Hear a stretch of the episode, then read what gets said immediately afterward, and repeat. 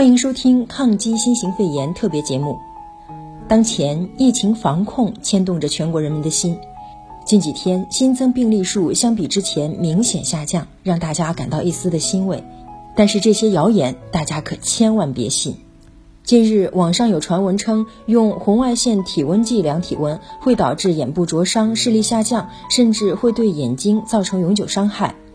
事实上，红外线测温的原理是接收物体发射的红外线，温度高的物体发射的红外线量大，温度低的物体发射的红外线量小。红外线测温枪不会主动照射被测物体，所以不用太担心。还有说法称，口罩中间层烧不着的是真口罩，大概就是所谓的熔喷层，假的好像是可以烧起来的。用这种点燃法鉴别口罩，中间层烧不着的口罩才是真的。这种说法就是彻头彻尾的谣言。口罩的主要材料有聚丙烯等。资料显示，聚丙烯是由丙烯聚合而制得的一种热塑性树脂，材料本身是可燃的。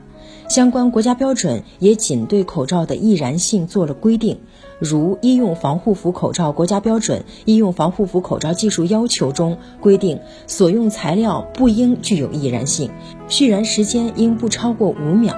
没有不可燃这一要求。至于口罩是否可以被点燃，不是鉴别口罩真伪的标准。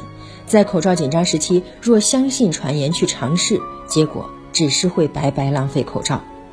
好了，以上就是本期节目的全部内容了。非常感谢您的收听，下期我们不见不散。